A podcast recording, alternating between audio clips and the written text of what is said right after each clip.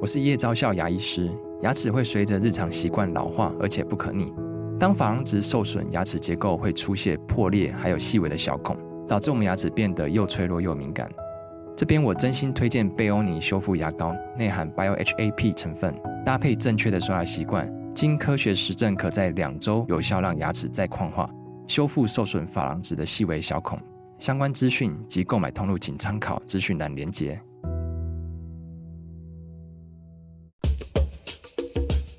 你要泡什么？要泡茶、泡咖啡，可不要泡沫经济；要泡泡糖、泡泡澡，可不要梦想成泡影；要泡菜、泡饭、泡妞、泡书本，就不要政治人物跟咱们穷泡蘑菇。不管泡什么，张大春和你一起泡新闻。台北 FM 九八点一 News 九八九八新闻台，今天进行的单元老案子。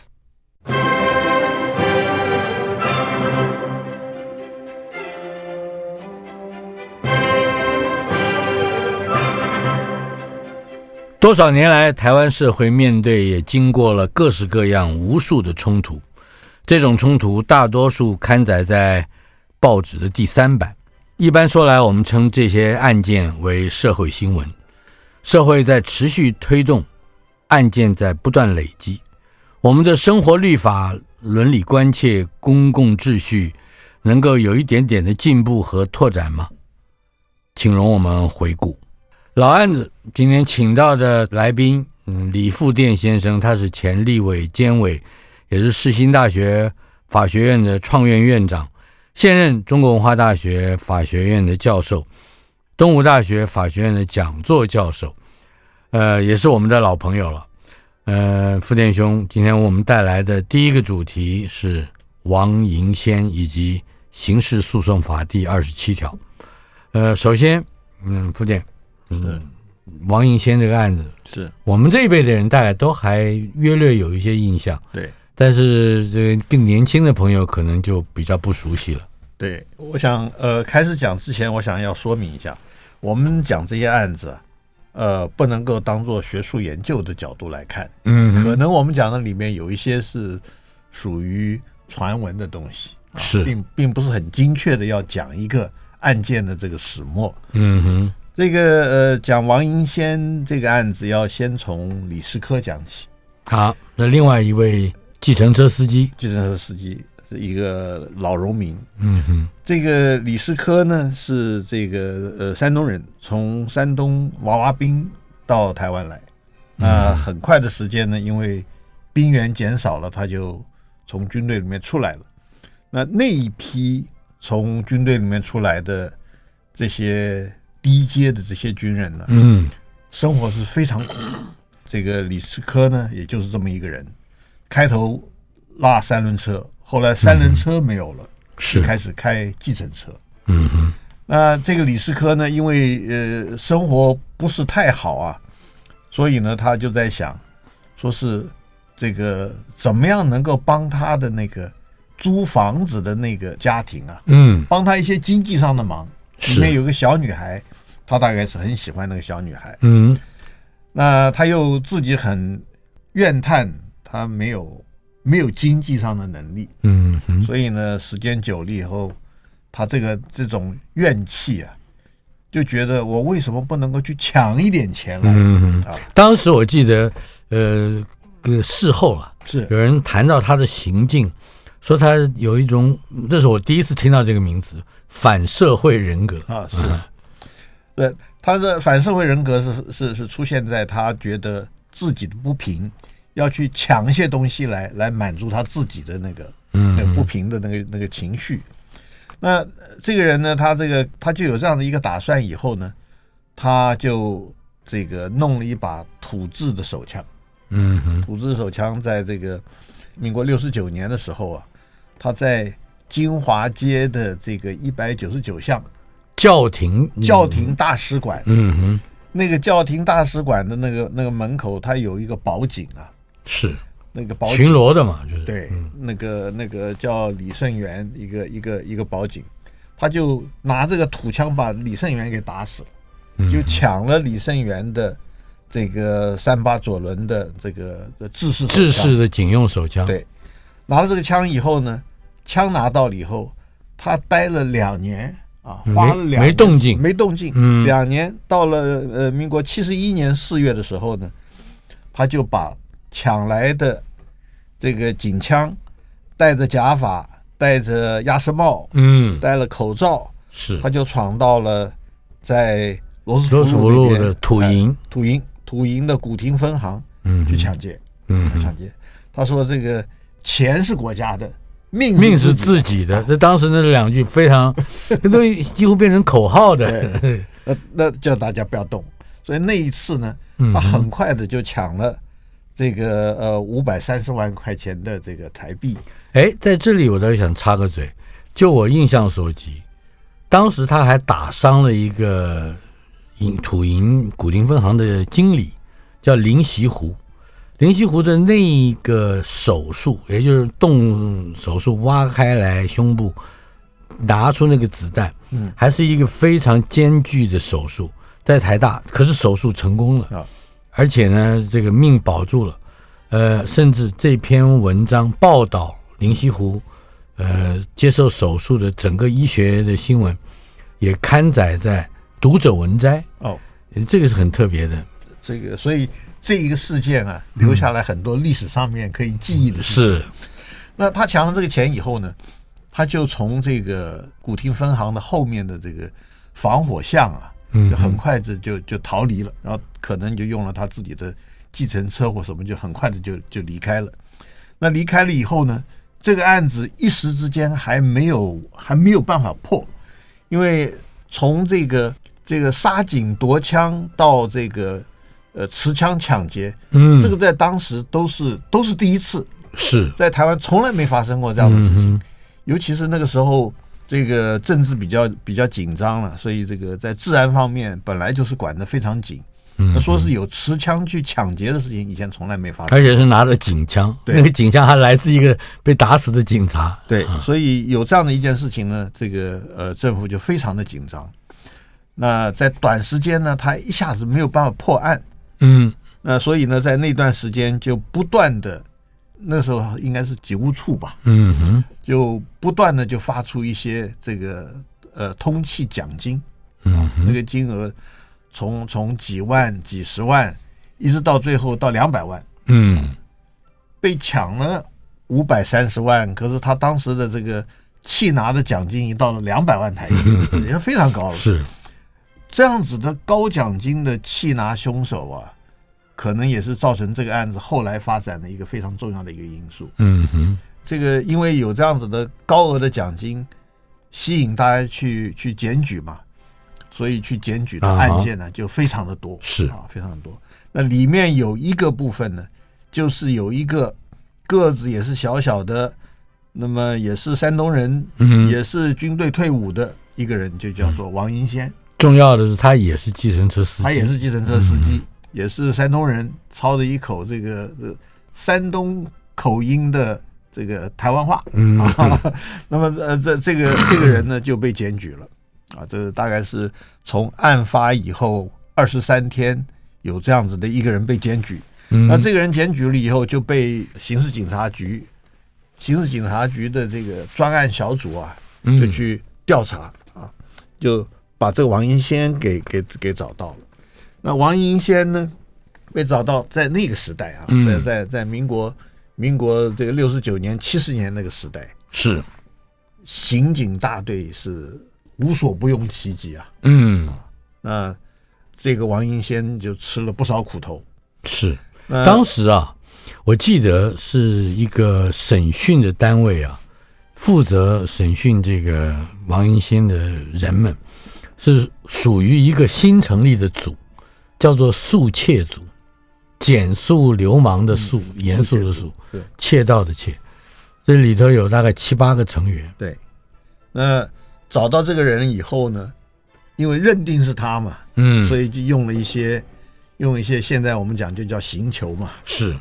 那这个王银仙吃了不少苦头，后来受刑不过、啊，嗯，他就说要招。那警察就要他去找犯案的工具，嗯以哼及那些赃款到哪里去了。是那在在半夜啊，这个大概都已经到了这个一两点钟以后了。嗯哼，那他们就从这个这个市刑大就出来，那么说是要出去出去找这个犯罪工具跟这个赃款，那就说是在这个新店西那边，嗯就往新店西方向走。到了新店西的附近的时候呢，这个王英先就说他尿急，要是小便。嗯哼，就从车上下来，车上下来了以后，他就一家伙就从秀廊桥跳到新店西新店溪，是就就淹死了，啊，淹死了这这个事情呢，那事情就大了吧，嗯哼，事情大了，但是这个是差不多已经半夜三点钟左右，三点以后嗯对，三年以后了，这个呃王银先被逮捕到这个这个出事啊，淹死，也就是、就是一天的时间嘛，嗯哼，啊，就王银仙一条命就没了。那王银仙被弄死的这一天呢，没有多久啊，刑事警察局也就真的就把这个李斯科、啊，原来的真正的抢匪，对，又又有另外的线索，嗯，就晓得有个李斯科，就到李斯科的这个和平西路的住所，就把他逮逮捕了。嗯哼一逮捕以后就知道前面的王银仙是是白死的，对，哎，这件事情我还有一个印象，因为我当时负责呃跑这个新闻，我的印象是，他连续两天声称王银先自杀，嗯，是两个不同的发言，也就是刑事警察局先说王银先啊是畏罪自杀，嗯，所以跳下去死了。可是连着到第二天发了第二个新闻，说他是羞愤自杀。嗯，你表示，哎，这两个就表示说王王一先一个认为自己有罪，一个是没有罪。嗯，呃，同一个来历，都是刑事警察局搞的新新闻。有这么一个一个说法。那总之就是真正的大盗被发现了。嗯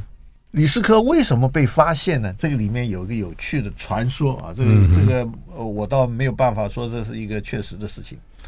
这个李斯科他就想抢到的钱，除了自己有些花用以外，他想要把大笔的这个这个部分呢，就给他那个租屋的那个那哼，个房东的小孩，房东的小孩那个女儿，给他是做做教育费，教育费用。嗯那本来是想把这个钱拿去给他的，可是追得紧了以后啊，他觉得迟早会被抓到。嗯，那抓到的话，这个这个犯罪所得的这个东西还是要被追回去啊。所以他的、他的帮助这个女孩子念到大学的这个想法，嗯没有办法实现。所以他就想到，既然你们有这么高的奖金啊，他就叫他的那个那个房东太太啊，嗯你去检举，嗯哼，检举了以后呢，我去我去受我的罪，那拿来的奖金你们就是一个清清白白的奖金，就嗯可以可以花用了是啊，就可以帮助那个小女孩可以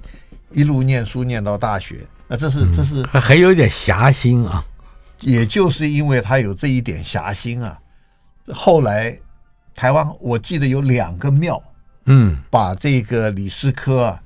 用他的这个义侠的这种形象嗯，塑了像。哦，这个有一个地方说是把它拿来当做门神，有一个有一个庙的根本就是它是主祀的这个神像，就是李就四是哥李，斯科。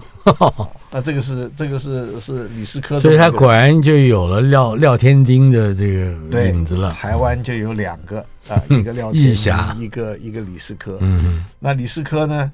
当年的这个五月二十一号就判处死刑，嗯，五月二十六号就就枪决了。执行枪决。对，所以这案子从四月的时候发生，嗯到这个这个五五月底都还不到，嗯就枪决就掉毙了嗯那个时候是可见的是，当时对于这种抢劫案件呢、是是雷厉风行，嗯查起的非常严格，而且是真的是很快就就处理掉了。嗯哼，那从我们从大时代的角度来看，李斯科这个案子呢，真是一个一个一个时代的悲剧。是那可是呢，我们在这个案子里面有趣的事情发生在王英先，因为被这个刑求，后来这个被虐死了。嗯哼，这个事情，呃，发生了是在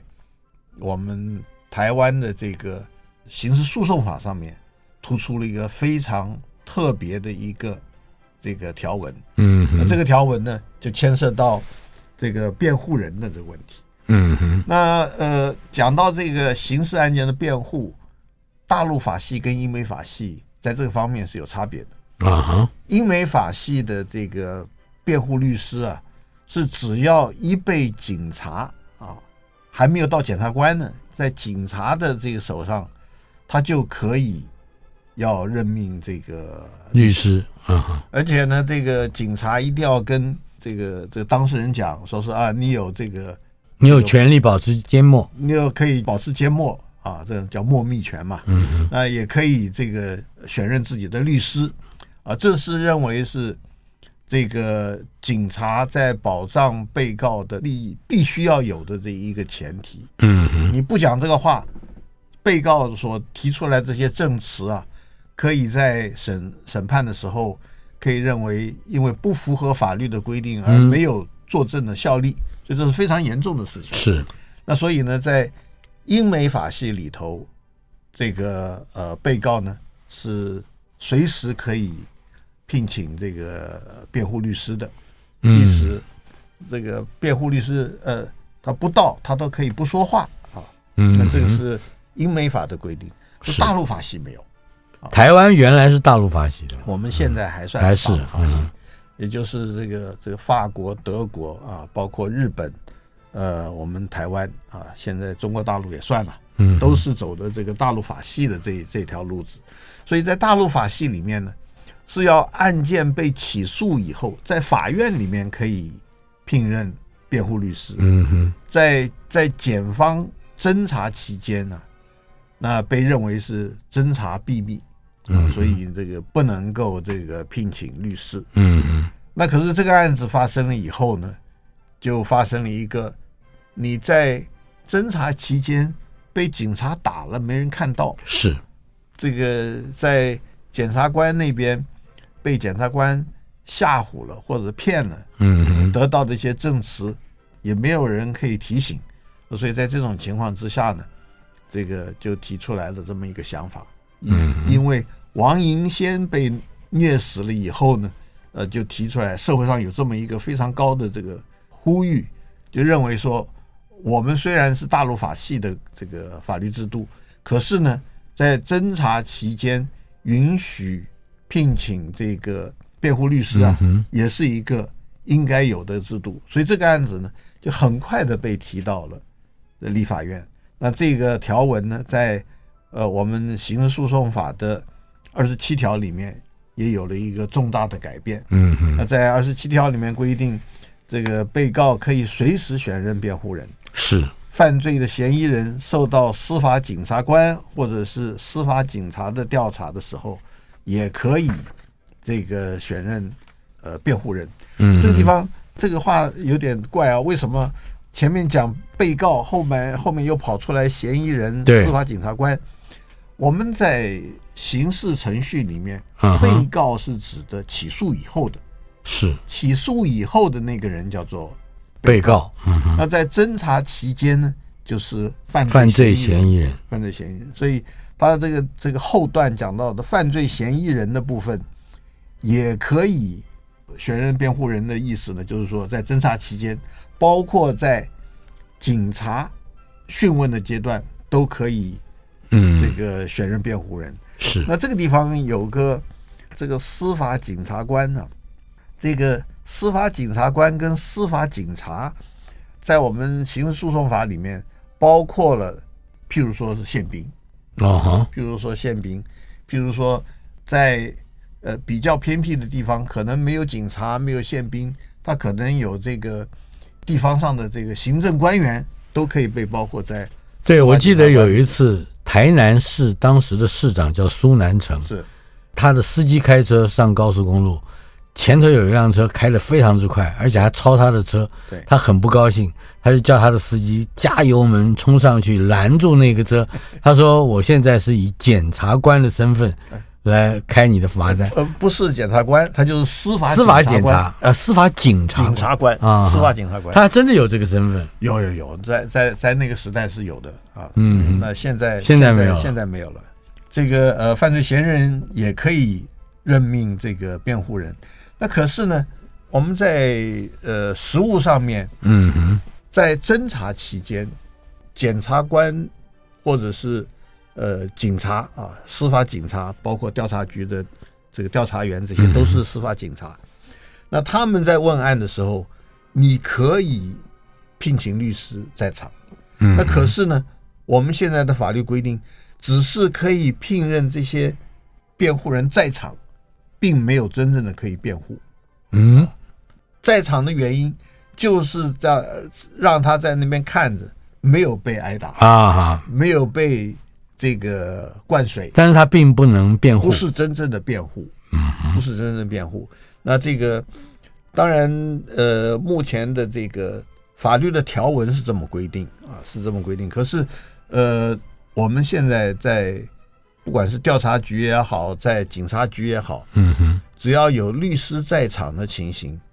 问完话以后啊，这个问话的整个过程都是由检察官或者是这个调查局的调查员或者是警察在问。嗯哼，那可是问到最后，只要有这个辩护律师在场的话，他们都会加一句，嗯啊，这个这个辩护律师有什么意见？嗯哼，那辩护律师并不能够替呃被告或者是这个犯罪嫌疑人来说什么样的辩白，可是呢，他可以提出一些问题，嗯，请检察官或者是请调查局的调查员来问这句话，啊，这是在目是前反过来借由调查的人的嘴对对去他问，他不是不是替他辩护，嗯，这种辩护律师总是知道，呃，案件调查的这个条文是什么，嗯那这个条文的这个构成要件是什么？那对于这个构成要件，是不是有有这个可以斟酌的地方？它就变成问题来问。嗯哼，我们稍后片刻马上回来。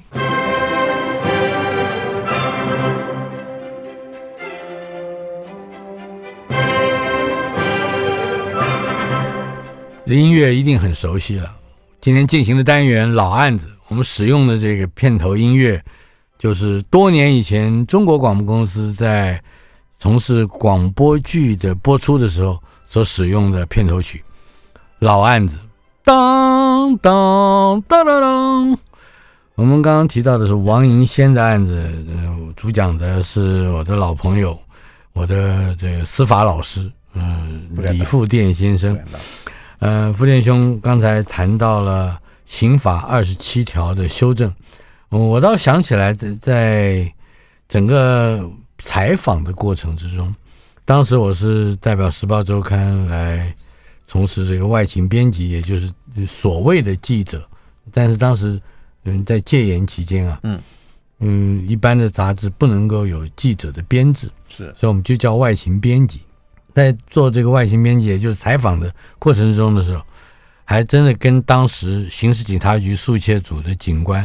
包括詹俊荣、谢文昌、洪福川、陈义煌、周同明，都多多少少有一些接触。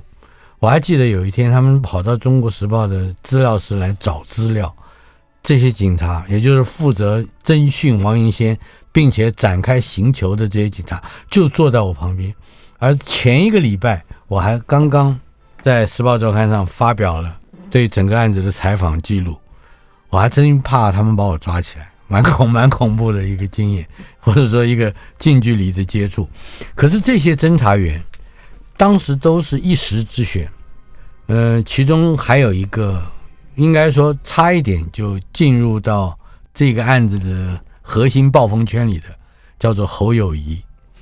侯友谊当时正好也大概另有要功，所以没办法参与直接审讯王英先。也就是说，他是整个速写组这一群精英警察里头唯一一个逃过一劫的侦查员吧。呃，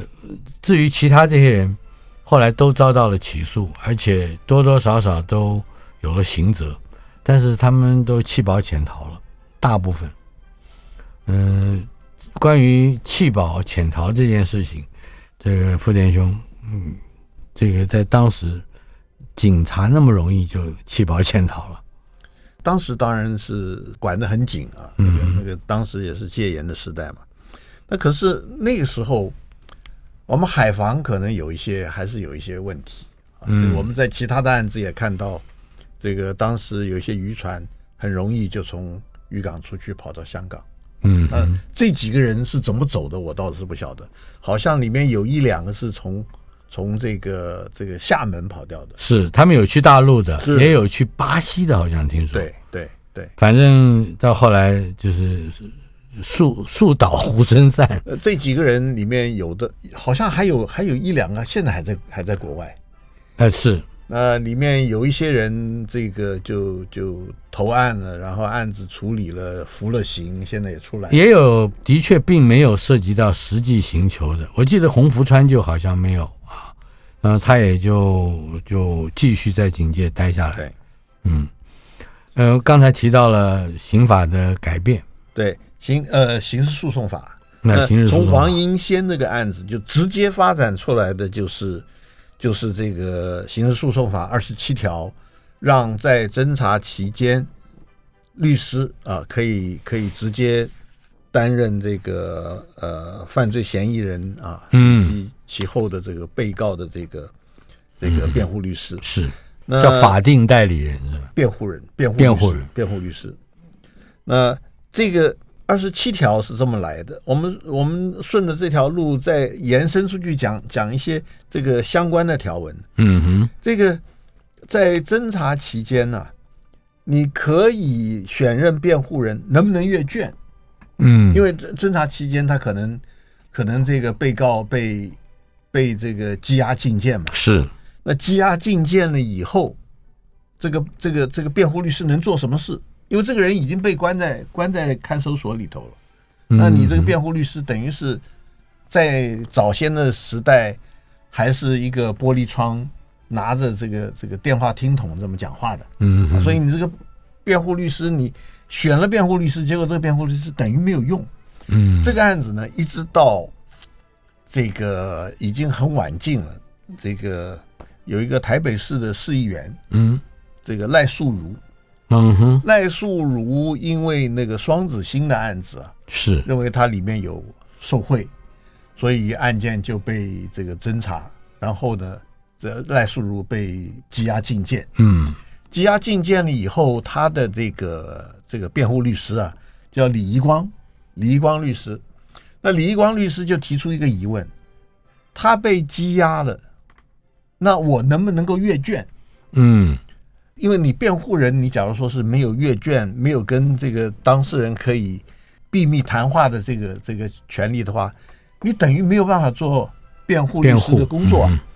所以，所以后来呢，这个这个李一光啊，就为了赖素如被羁押而辩护律师不能够阅卷的事情，申请释宪。嗯后来大法官解释的结果呢，认为说是你既然有这个律师的这个辩护的权利，当然有阅卷的权利。是所以呢，这个大法官就在这个解释里头就说这应该要修法。他这个得以检阅卷宗和物证啊，对，证物啊，那他可以抄下来吗？可以把它哎这个这个录影啊，这什个么其实还是一个问题。嗯呃，现在的现在的刑事诉讼法三十三条之一啊，就是辩护人可以在侦查期间，那这个可以检阅检阅卷宗啊，这个检阅呃证物，嗯那抄录并摄影啊，这是现在都有的，啊哈都有的。那这个这个是这个是检阅卷宗里面，就所谓的卷宗里面包括包括笔录啊，嗯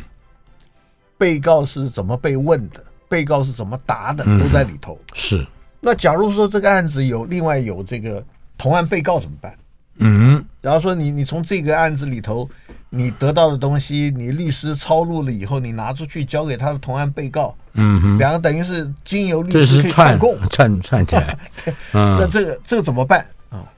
因为这样子的原因，嗯所以立法的时候，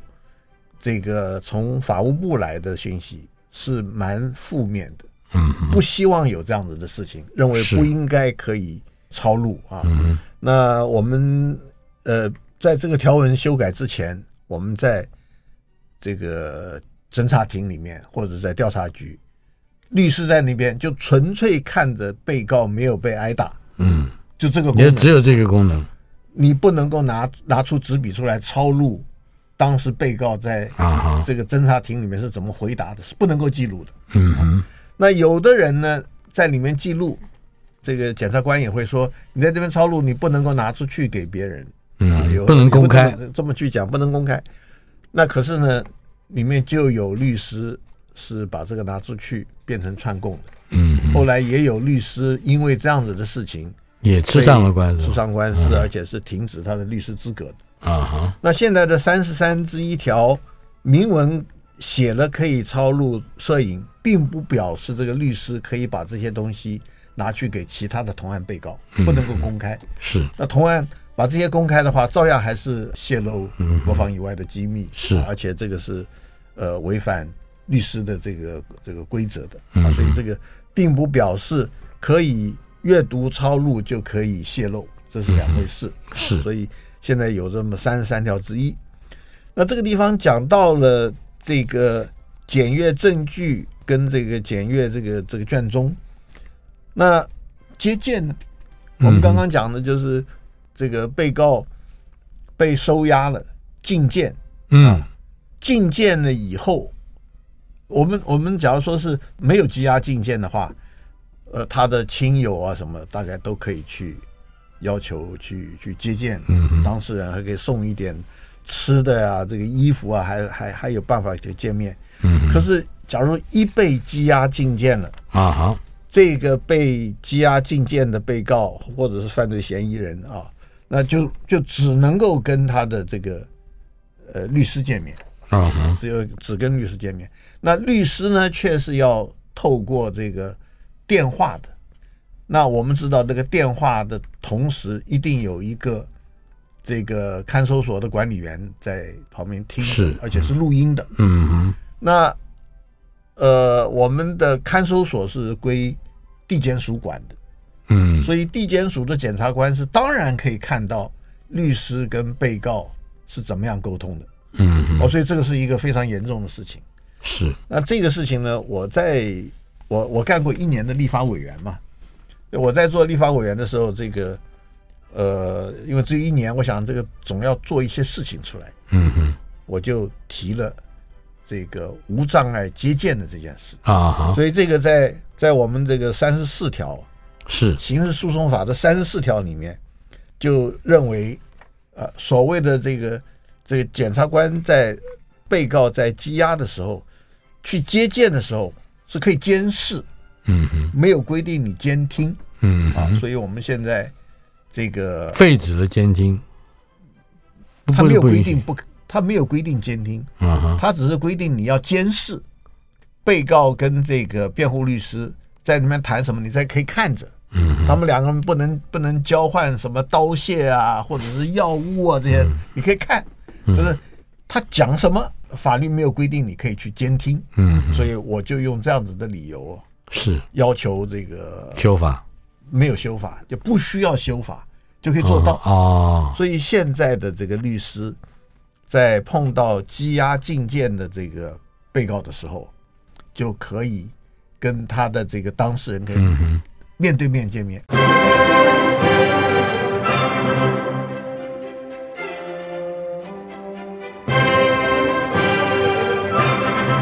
本节目张大春泡新闻新开的一个单元“老案子”，在许多的老案件之中，我们会回想起过去我们的社会面对到的许多种形形色色的冲突，而这里面也都有法律的问题在内。今天请到的来宾，李富店先生，前立委、监委，也是世新大学法学院的创院院长，呃，现任中华文化大学法学院的教授。嗯，傅店兄，呃，关于刑事诉讼法受到王英先案的影响，还有哪一些？对，那个呃我们刚刚讲到这个呃，辩护人可以接见被告嘛啊，嗯那呃，对于这个被告的接见，当然是不可以有协助被告去做去做这个证据的湮灭、伪造、变造啊，或者是这个串供这个事情，当然是不可以做的啊，这是三十四条三十四条里面规定的。那这个因为接见当事人怎么样跟被告能够这个谈话，啊我们在刑事诉讼法里面规定，这个呃，被告是可以自白，嗯那这个也可以向法院请求认罪协商。那是这些事情，假如说是这辩护人不能够跟被告能够有私密的方式去去讨论的话，你很难让被告主动自发的去去要求认罪协商这些嗯是事情。是，所以这是律师辩护的非常重要的一个功能。那这个功能呢，必须要有一个跟被告之间这个秘密沟通的这个权利。嗯这个在在美国的律师律师规则里面有，可是，在我们的法律规则里面没也有，不受监视是吧？不受监视。嗯，那这件事情呢，我在干立委的时候呢，我就做了这么一件事情，我就要求检察官在管理这个监所的时候，你不能够去监听被告跟他的辩护律师之间的讨论。嗯，那我们呃原先到到这个看守所里面去看我们的这个当事人的时候，啊，这个所谓的过三关呢、从看守所的大门啊，到进入这个管制区，然后再进到这个接见的这个这办这个他的这个会议室室有三次的检查，嗯跟当事人见面了以后，这个看守所的管理员总会给我们一个小纸条，哼，嗯哼，一张小纸条，说是你问你跟当事人讲了什么事情，你要写在这小纸条上。啊，那有这样子的机制在那边，我们辩护律师敢跟被告说些什么呢？被告敢跟律师讲些什么嗯哼呢？所以，所以这种接见无非是为什么不是一个本子，而是一个小纸条？是让你们也不要讲太多嘛，他小纸条根本你写不了二十，写不了。几个字那这样子的一个事情，后来被废掉了，就是啊说律师可以这个没有任何的监视，也不需要向这个看守所去交代嗯，讲了被告什么说了什么，这样子的情形接见啊，这叫无障碍接见。所以这个是无障碍接见是什么时候实行的？民国九十六年，民国九十六年1996，一九九七对年。对对对对。哇，那1997个年王王英先案子是一九八二年，对啊，这这是已很久经以后的十哎事情。十五六年所以以后。这个这个，我刚才在讲这个美国一个很有名的哈佛大学的教授叫 Alan Dershowitz，嗯那 Dershowitz 他写了一本书叫《嗯 Rights from Wrongs》啊，就是一个一个权利的产生常常是来自于一些做错的事情。啊哈，社会也好，个人也好，犯了错，大家得到了教训，慢慢这个就形成了一个权利。嗯所以我们看到这个王英先这个冤死被刑求冤死，我们得到了这个在侦查期间，呃，辩护律师可以进入程序。嗯然后我们慢慢的，呃，从赖素如的案子就发现到，这个在侦查期间羁押的被告，他的这个案卷，律师也可以，也可以去，你可以看去可以去去阅卷嗯啊。那这个被羁押的律师呢，也可以私密的跟他的律师去做一些这个嗯，交换意见交，换意见、讨论啊，这个一步一步过来的。嗯那以现在来看，在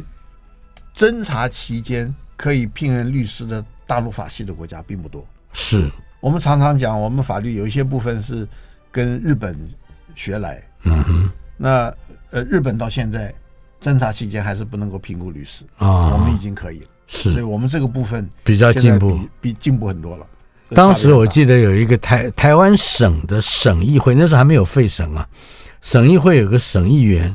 嗯、而且那个省议员应该是我们那时候称叫党外的，嗯，也就是说是不非国民党的，叫做周仓渊，是他就拿起了《时报周刊》上面报道王英先命案的这个新闻，嗯，这个杂志，是 说不看《时报周刊》，不知道台湾进步了。哦，哎，这听起来蛮爽的。 那文章就是我写的。不过，呃，呃坦白讲，我就很好奇，既然在这一个案子里面，最严重的就是这个刑求嘛，是那可是由刑求而衍生来的，就是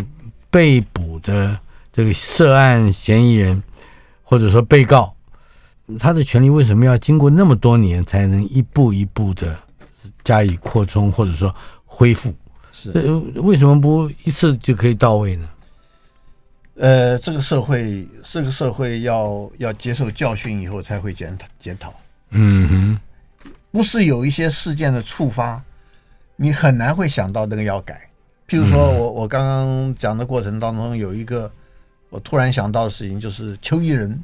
嗯，邱毅人以前不是也有个案子被抓起来，是台糖是不 是？对台糖案，大概是台糖案。嗯，反正他在被羁押的时候，这个监狱里面看守所的这个管理员啊，就对他那个头发很痛恨，啊哈，怎么可以在这个监所里面还留长头发呢那？是就当时的看守所的规定，就是要在看守所里面理一个呃这个适合管理的一个发型，嗯也就是说你收押了，就就把你剃个光头。啊嗯哼，那剃光头，所有的衣服都交出去了。那以后出庭的时候就要穿看守所的衣服。嗯哼，这些事情，因为邱毅人的事情，大家就很瞩目。哇，他那个头发被剃掉了，嗯哼，所以引起这个讨论。所以从此之后呢，这个引起了看守所对于被羁押的人犯他的仪表的一个尊重。哦，所以现在的被告在看守所里面，你可以不剃光头。也可以留长的头发吗？呃，大概留得很长，大概还是不允许。嗯哼，可是呢，这是拜邱伊人之赐。对，那以后的这个被羁押的人犯被借题出来到那个检方开庭的时候，他也可以自己去选择一件他自己觉得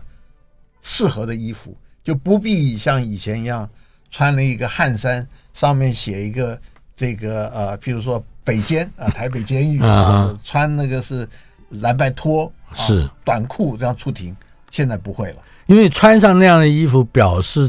你一感觉看上还是假设他比较有接近有罪。。而且你一个人剃了光头，身上穿了个汗衫，上面有个北肩，然后短裤、蓝白拖，你一看就是个犯人的形象 对，那所以呢，现在这些人出来开庭，现在包括开庭，除了侦查庭以外，审判庭也是一样，嗯这个是都可以这个用自己呃认为妥适的方式来修饰自己。，是的，呃，当然，